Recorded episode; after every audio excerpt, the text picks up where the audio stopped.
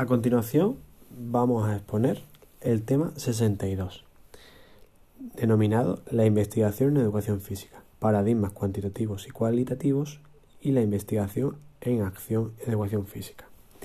El índice está formado por cinco puntos. Punto 1. Introducción. Punto 1.1. Justificación. Punto 1.2. Importancia. Punto 2. La investigación en educación física. 2.1. Marco teórico. 2.2. Aportaciones de las ciencias básicas a la educación física. 2.3. Tendencias en la investigación en educación física. Punto 3. Paradigmas cuantitativos y cualitativos. 3.1. En las ciencias sociales. 3.2. En la ciencia de la educación. Punto 4. La investigación en acción en educación física. 4.1. Bases teóricas. 4.2. Modelos de la investigación en acción. 4.3. Fases de un proceso de investigación en acción, es decir, la aplicación al marco escolar. 4.4. Repercusiones en la investigación en acción en el sistema educativo. Punto 5. Conclusiones. Punto 6. Bibliografía. Digital, legislativa, epistemológica. Punto 1. Introducción. 1.1. Justificación. La Ley Orgánica 2-2006 del 3 de mayo de Educación, modificada por la Ley Orgánica 8-2013 del 9 de diciembre de la mejora de la calidad educativa, determina como competencias docentes la investigación, la formación continua y la mejora de la práctica docente. Por ello, nuestra forma de enseñar contribuye a desarrollar las finalidades educativas, justificando de esta forma este tema dentro de nuestra labor docente. 1.2. Importancia. Recientes investigaciones como las de Rodríguez 2012, indican que existen multitud de líneas y tendencias innovadoras en la didáctica de la educación física, considerando de esta forma que nuestra materia está viva y en continua evolución progresiva. La importancia de la evaluación en la enseñanza es trascendental para convertir de esta forma nuestra labor docente en un proceso continuo de investigación y de formación docente. El tema se va a estructurar en tres partes. La primera analizará de forma teórica la investigación tanto en educación como en educación física. La segunda parte se centrará en una descripción de los diferentes paradigmas, tanto a nivel cualitativo como a nivel cuantitativo de la investigación. Y por último, se va a desarrollar un estudio teórico de la investigación en acción y su aplicación en el marco escolar, concretamente para la materia de educación física. Punto 2. La investigación en educación física. 2.1. Marco teórico. Según Invernon, 1994, investigar debe entenderse como el proceso planificado, sistemático y riguroso para construir así un saber nuevo o resolver problemas de manera sistematizada. En esta línea, Delgado Noguera 2002 determina que la investigación dentro del ámbito educativo se corresponde a una actividad sistemática y planificada de valoración y análisis que nos va a proporcionar una información para así poder tomar decisiones dentro del proceso de enseñanza-aprendizaje y mejorar e innovar dentro de la educación. La Torre en 2004 establece dos grandes tipos de investigación. La investigación teórica, la cual tiene como objetivo aumentar el cuerpo teórico del conocimiento, y la investigación aplicada, la que busca resolver problemas prácticos. Es en la que nos vamos a centrar en este tema, en la investigación en el aula, ya que es en la, en la que la educación física apuesta, investigación en la acción, y que vamos a abordar en el apartado 4. Punto 2.2. Aportaciones de las ciencias básicas a la educación física. Entre las diversas áreas científicas que van a aportar un conocimiento y procedimientos de investigación a la ciencia de la actividad física y el deporte, se encuentran las siguientes relacionadas. La psicología, la sociología, la biología y la física. A continuación vamos a exponer qué aporta cada una de ellas. La psicología afecta en el sentido del aprendizaje motor y conceptual del alumnado, es decir, en el proceso de enseñanza-aprendizaje a nivel motor y cognitivo. Además, también analiza las conductas del docente y del alumnado, así como sus propias interacciones existentes entre ambos. La sociología. Estudia las influencias dentro de un grupo de clase. Dentro de educación física, pues supone al alumnado y al profesor como un contexto de trabajo. Además, por otro lado, las investigaciones en, relacionadas con la sociología van a aportar a la educación física procedimientos estadísticos. La biología va a ser la ciencia humana que va a aportar las condiciones biológicas de los alumnos en edad escolar. Y la física va a ser la ciencia que aporta principalmente en el campo del rendimiento deportivo mediante la biomecánica del movimiento humano. Aunque sus aplicaciones en el marco educativo son más limitadas, entre ellas se encuentran la corrección postural, la aplicación de palancas o la ejecución de gestos técnicos. 2.3. Tendencias en la investigación en educación física. Según Rodríguez 2012, tras realizar una revisión referente a la educación física, eh, indica que existe un impulso importante dentro de la investigación. A continuación se van a presentar las principales líneas de investigación actualmente actuales. La educación física como materia curricular. Entre las líneas más significativas se encuentra el desarrollo del currículum, la formación del profesorado y la metodología de la enseñanza a través de nuevas tendencias, como puede ser la gamificación o el aprendizaje servicios. Otra línea de investigación es la educación física como deporte escolar y deporte para todos. En ella se realizan investigaciones sobre la iniciación en la práctica deportiva de nuestro alumnado, la motivación hacia esa práctica o el impacto medioambiental que tiene dichas actividades deportivas sobre la salud y sobre la calidad de vida de nuestro alumnado. Otra línea es la educación física dentro del deporte de competición. En ellas destacan investigaciones sobre la problemática específica en su iniciación y el impacto que puede tener en la salud de nuestros niños. Otra línea es la educación física desde las perspectivas físico-fisiológicas, en ella se estudia todo lo relacionado con la anatomía del movimiento humano y sobre diferentes parámetros fisiológicos de la actividad física. Por último, nos encontramos con la última línea de investigación como es la, educación física, la diversidad y la inclusión.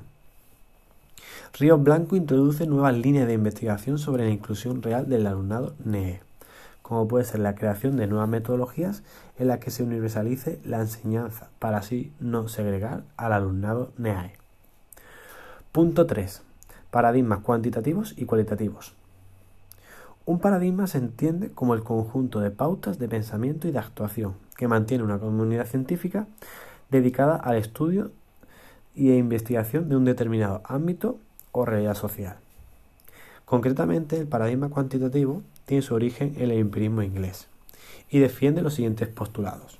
La teoría debe ser universal, las variables, las variables que se estudien deben ser independientes de los elementos externos. Y dichas variables deben cuantificarse para así no producir ambigüedades. En cuanto al paradigma cualitativo, tiene su origen en los protestantes del siglo XVII. Este paradigma cambia sus perspectivas hacia una interpretación, comprensión y entrada en acción. Entre ellas se encuentra el paradigma crítico, el cual busca transformar la realidad para mejorar dicha situación. 3.1. En las ciencias sociales.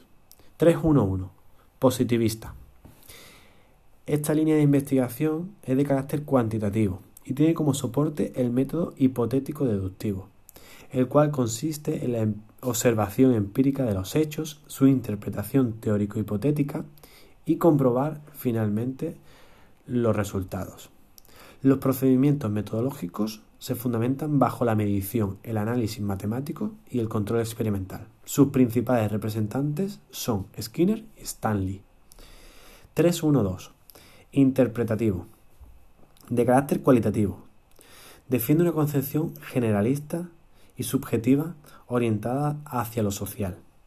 Lo que busca principalmente es describir y darle significado al acontecimiento que ocurre en el aula. Su principal defensor es Weber, y las principales aportaciones en educación física se centran en el estudio del currículo oculto o los propios conflictos que se dan lugar en el aula. 3.1.3. Crítico. De carácter cualitativo y que proviene de interpretativo. Lo que busca es una comprensión parcial que deben estar basadas en el contexto cultural, social y político Entre algunas investigaciones de este paradigma son la actividad física, salud y biología, la educación en el género y en la educación física, o la inclusión mediante metodologías universales con alumnado NEAE. Su máximo representante es Marcuse. 3.2. En la ciencia de educación. A continuación vamos a presentar diferentes paradigmas dentro del campo de la enseñanza y que están apoyados por Invernon. 3.2.1. Cuantitativos. El primero de ellos es el presagio producto. Es un paradigma cuantitativo cuyo objetivo tiene buscar eh, que busca es la relación entre las características del docente y el rendimiento del alumnado. Es decir, qué cualidades tiene el docente que lo hacen ser eficiente dentro del proceso de enseñanza-aprendizaje y mejoran el rendimiento del alumnado. Esta línea está agotada. Proceso producto. Es de carácter cuantitativo también y se centra en lo que el docente hace siendo el comportamiento del docente una variable independiente y el rendimiento del alumnado la variable dependiente del comportamiento del docente. 3.2.2. Los paradigmas mixtos dentro de la ciencia de educación. Medicional centrado en el profesor. Este se encuentra entre los paradigmas cuantitativos y cualitativos y tiene como objetivo rastrear el pensamiento que se da lugar durante la intervención docente.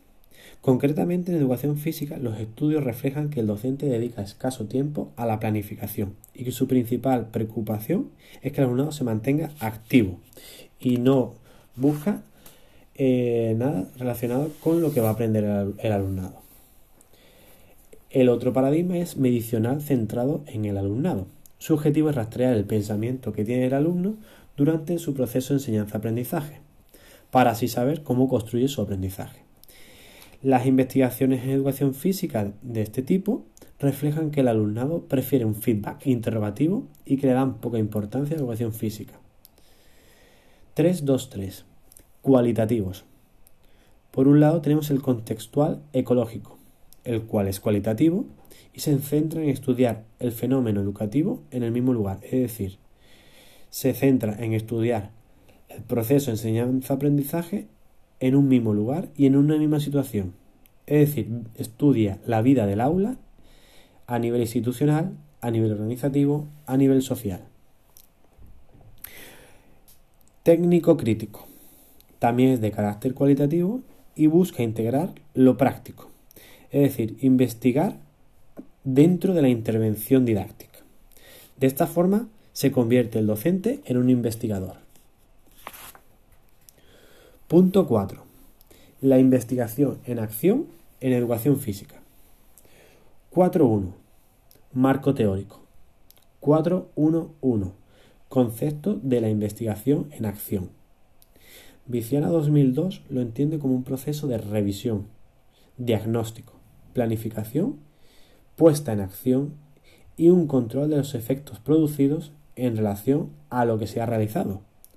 De esta forma se busca mejorar el proceso de enseñanza-aprendizaje y así mejorar, eh, mejorar el desarrollo profesional del docente.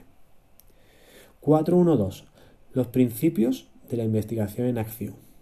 Siguiendo a Goyet, en Viciana 2002 se establecen los siguientes principios.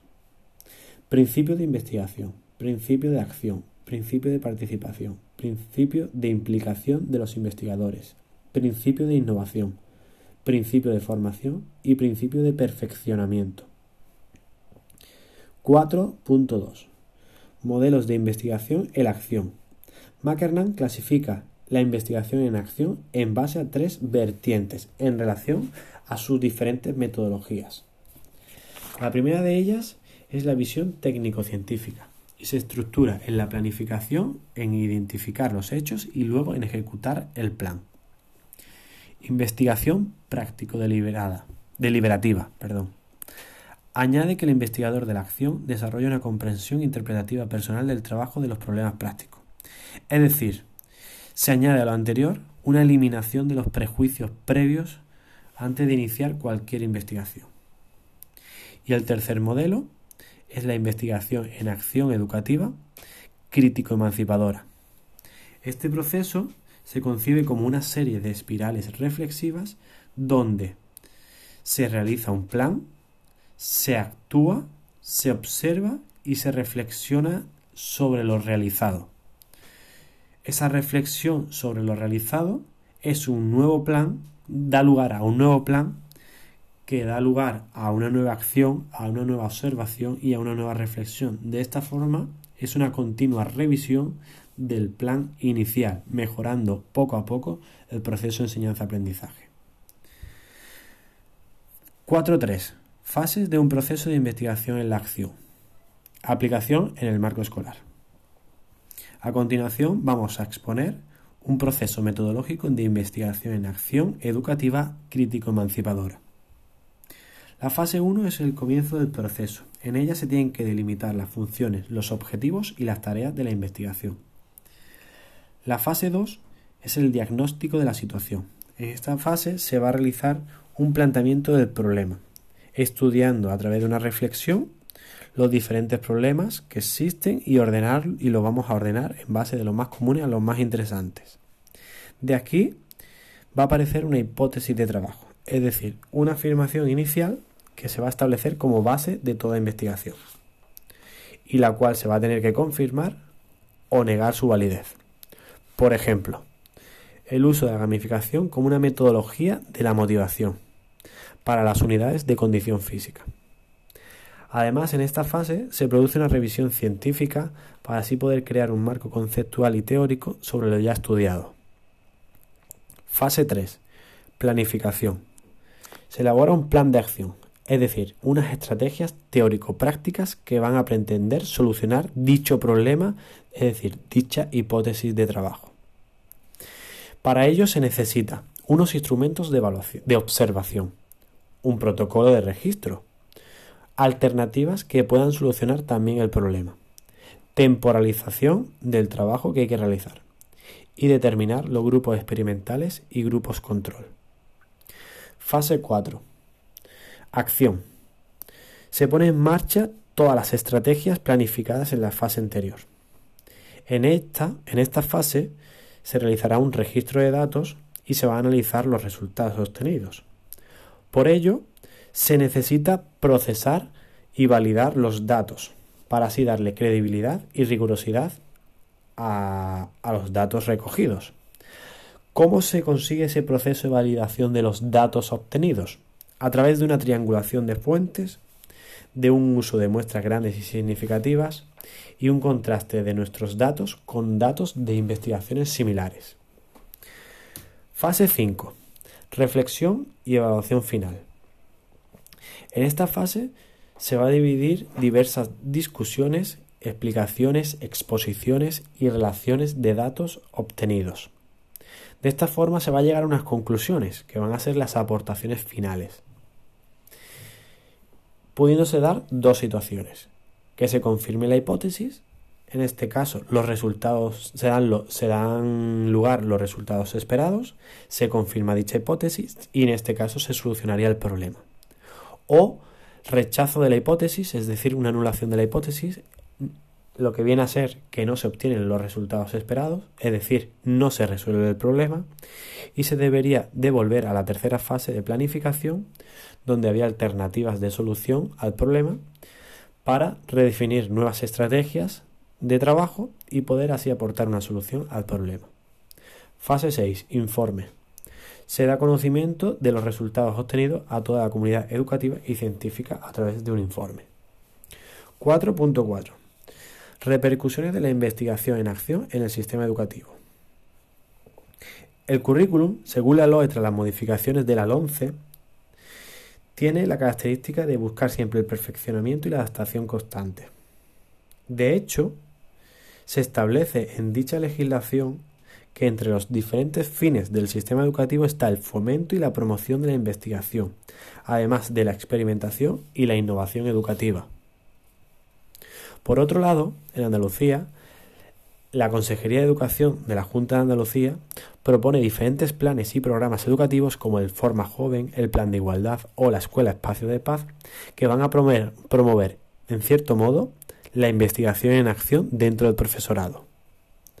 También es preciso destacar la red Colabora 3.0 en los diferentes CEP que existen en Andalucía. En ellos se organizan grupos de trabajo que promueven, la labor investigadora a través de la intervención didáctica del profesorado. Punto 5. Conclusiones. Como síntesis, tanto en la LONCE como en la Orden FD65-2015 siempre se aboga por una metodología activa, es decir, que el alumnado sea el protagonista de enseñanza, del proceso de enseñanza-aprendizaje. De este proceso se pretende que el alumnado sea capaz de resolver problemas de la vida diaria, ya que buscamos una enseñanza competencial. Es decir, que el alumnado tenga conocimientos, es decir, sepa cosas, sepa resolverlas, es decir, saber, saber hacer y saber ser. A mi juicio, la investigación en la acción aporta al profesorado mucha información en relación a la comprensión del perfil del profesor en el actual sistema educativo. Ya que, eh, como se pueden ver en los planes y programas de participación en el profesorado de la CEJA, la realidad educativa nos muestra actualmente que tener autonomía curricular no siempre supone comprar unidades didácticas, sino elaborarlas nosotros mismos con nuestra propia experiencia, investigando, planificando y resolviendo y adaptándonos de forma coherente a nuestro alumnado. En definitiva, me gustaría terminar con la siguiente afirmación. Si lo investigamos, somos expertos en nuestra materia. Si no, vamos a estar condenados a leer lo que otros hacen y dar por válidas teorías elaboradas por experiencias ajenas. Esto significa que lo que nosotros investiguemos va a estar adaptado a lo que necesitamos nosotros. Y si lo que hacemos es copiar y pegar de otras personas, vamos a estar aceptando que las condiciones de la otra persona son las mismas que las nuestras. Punto 6. Bibliografía primero las referencias digitales, luego las referencias legislativas y por último las referencias epistemológicas.